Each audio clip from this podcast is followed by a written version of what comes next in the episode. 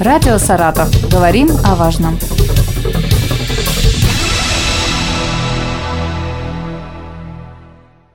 У микрофона Юлия Маслова. Здравствуйте. Сегодня со мной в студии Людмила Александровна Григорьева, заместитель министра, начальник управления развития профессионального образования и организационной работы Министерства образования Саратовской области. Здравствуйте. Здравствуйте. Сегодня поговорим о системе среднего профессионального образования в регионе, плюсах и минусах. Людмила Александровна, расскажите, сколько в регионе сейчас у нас организаций среднего профессионального образования? Сегодня у нас в регионе 50 учреждений самостоятельных, которые реализуют программы среднего профессионального образования. Также у нас 19 структурных подразделений вузов, также ведут подготовку специалистов среднего звена и подготовку рабочих кадров по 159 направлениям. То есть у нас практически все отрасли экономики охвачены, ведется подготовка для этих отраслей. Это и сельское хозяйство, это и промышленность, это и культурный блок, педагогика, само собой, поэтому практически для всех отраслей все работодатели могут взаимодействовать по подготовке кадров с нашими учебными заведениями. А как развиваются колледжи, техникумы? Чем они вообще отличаются сейчас от э, колледжей пять лет назад, допустим? На самом деле произошли значительные изменения, начиная с материально-технической базы и вообще формата взаимодействия с работодателями. То есть, э, начиная с профориентации, с ранней профориентации, уже совместные проекты ведутся с нашими работодателями. Если у нас проводятся дни открытых дверей в учебном заведении, в наших колледжах, колледжах, техникумах, то буквально на следующий день мы проводим дни без турникетов на наших э, рабочих местах, на тех производствах, где в дальнейшем наши выпускники будут работать. То есть это вот настолько практикоориентированный у нас подход э, сейчас, взаимосвязь с нашими работодателями, совместные разработанные программы. То есть если раньше мы готовили специалиста по стандартам общих компетенций, то сейчас э, есть такая возможность, наши стандарты это позволяют, позволяет, то есть базовый блок отрабатывается у нас по стандартам,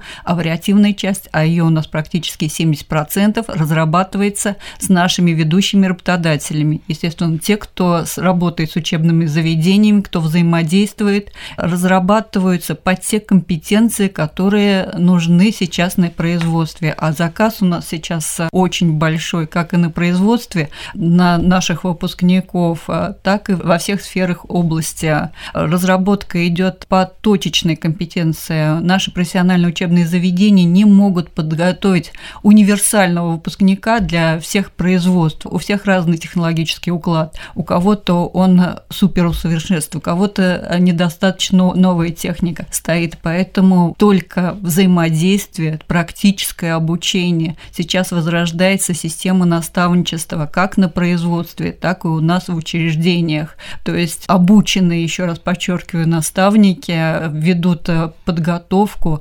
докручивают наших выпускников, наших студентов, чтобы был как можно меньше тот срок адаптации на конкретном рабочем месте, и чтобы было как можно меньше претензий от наших работодателей, что мы подготовили специалиста не того уровня, который требуется им. Вот именно это практикоориентированный подход. Мы возрождаем те традиции, которые, может быть, работали хорошо, но на сегодняшний день они во многих предприятиях утрачены. То есть вот только взаимодействие, постоянное взаимодействие с нашими учреждениями, с нашими работодателями. У нас должен быть четкий подход и четкое понимание у каждого нашего абитуриента уже на входе, где он в результате будет работать. Очень хорошо отлаженная связь и с вузами у нас по продолжению обучения наших выпускников именно по профилю.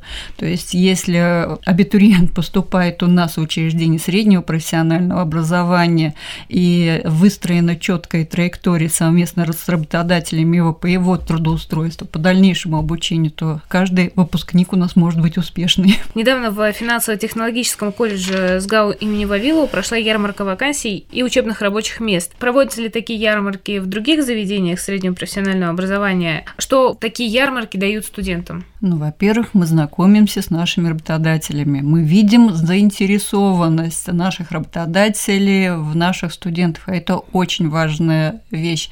Поэтому в каждом учреждении проводится и не только ярмарка вакансий, но и день работодателя. То есть, когда наши работодатели приходят и предлагают те вакансии, которые существуют. Но это не только вакансия, но еще и материальная э, сторона. То есть э, мы сейчас уже пошли дальше, когда наши предприятия испытывают кадровый голод на многих предприятиях, мы видим эту проблему, то начиная уже с третьего, с четвертого курса есть такая практика, мы, используя элементы дуального обучения, трудоустраиваем на предприятии наших студентов и разрабатываем индивидуальный план, то есть по индивидуальному индивидуальной траектории вот наши студенты на сегодняшний день имеют возможность еще и трудоустроиться. Ну, скажем так, это не массовая тема, но тем не менее такая практика тоже отработана с нашими предприятиями. Но хочу сказать, что уже начиная с третьего, а порой со второго курса наши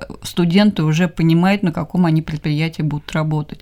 Очень хорошая практика есть, когда предприятия заходят и брендируют э, наши учреждения, те аудитории, которые которые предлагаются им под свой стиль. То есть вот эта корпоративная культура обуча... обучающимся уже прививается на студенческой скамье. Это очень важно видеть нашими студентами заинтересованность предприятия. Соответственно, и в дальнейшем сотрудничество у нас очень тесное с этими работодателями. Также недавно саратовским школьникам вручили свидетельство о первой профессии в рамках проекта «Первая профессия». Расскажите подробнее об этом проекте. Очень интересный проект. Это по инициативе губернатора у нас а, навыки трудового обучения реализуются проекты. Была инициатива, опять же, учреждения среднего профессионального образования уроки труда перенести на базу средних профессиональных учебных заведений. Буквально на прошлой неделе свидетельство о первой рабочей профессии у нас школьники получили. То есть школьники, еще обучаясь, имеют возможность и понимание определения, то есть это самоопределиться, их это путь или нет, а уже на ранней стадии. А это очень важно. Мы никогда не заставим ребенка, которого не лежит душа к той или иной специальности, работать в дальнейшем по профессии. Поэтому этот проект мы также запустили.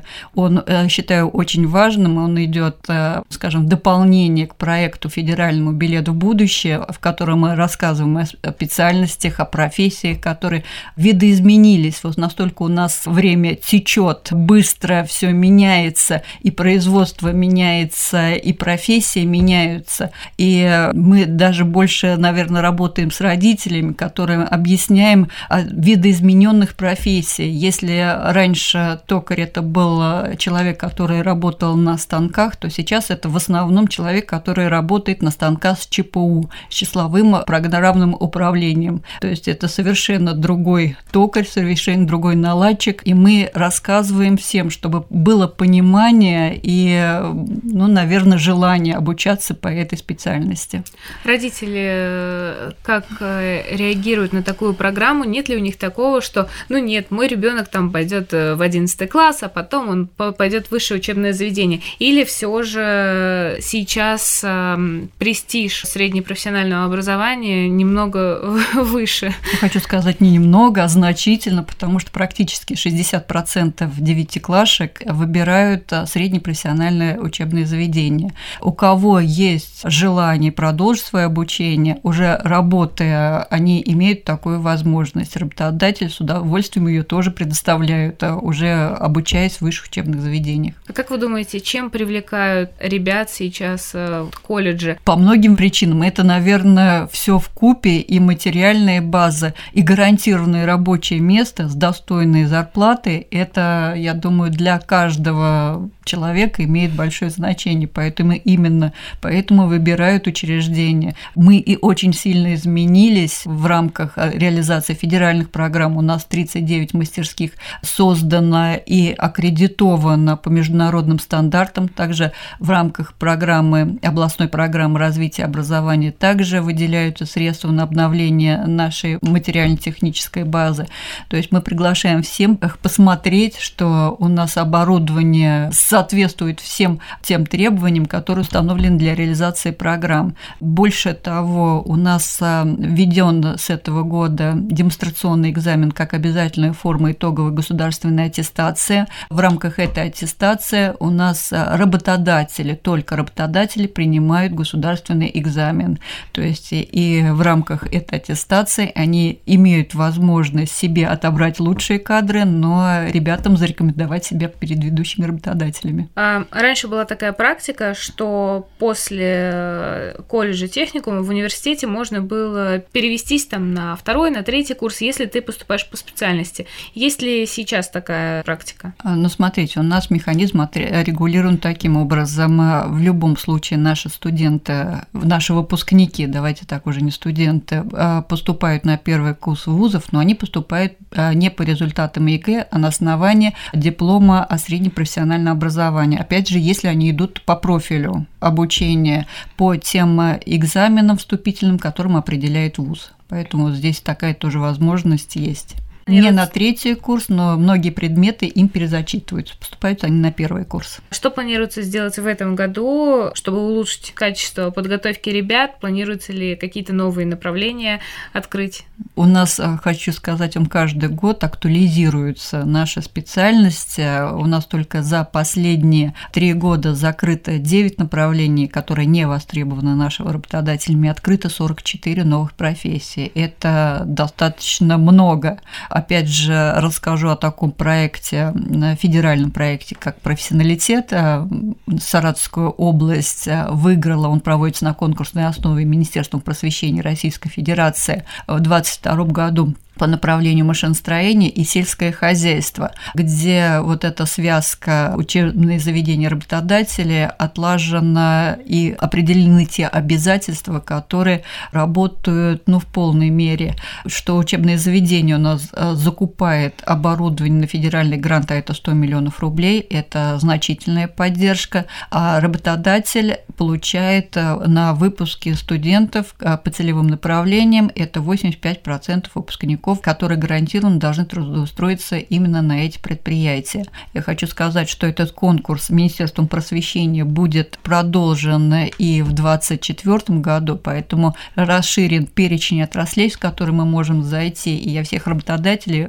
приглашаю участвовать вместе с нашими учебными заведениями и поддержать как учебные заведения, весь перечень оборудования согласовывается с нашими ведущими работодателями, которые у них э, стоит э, на производстве, и есть такая возможность, а, а, у нас внесены в законодательство изменения, создать учебно-производственный комплекс на базе учреждений среднего профессионального образования. Это хорошая возможность, и я приглашаю всех наших работодателей поучаствовать совместно с нами в этом проекте. Напомню, о системе среднего профессионального образования в регионе мы поговорили с Людмилой Александровной Григорьевой, заместителем министра, начальником управления развития профессионального образования и организационной работы Министерства образования Саратовской области. Радио «Саратов». Говорим о важном.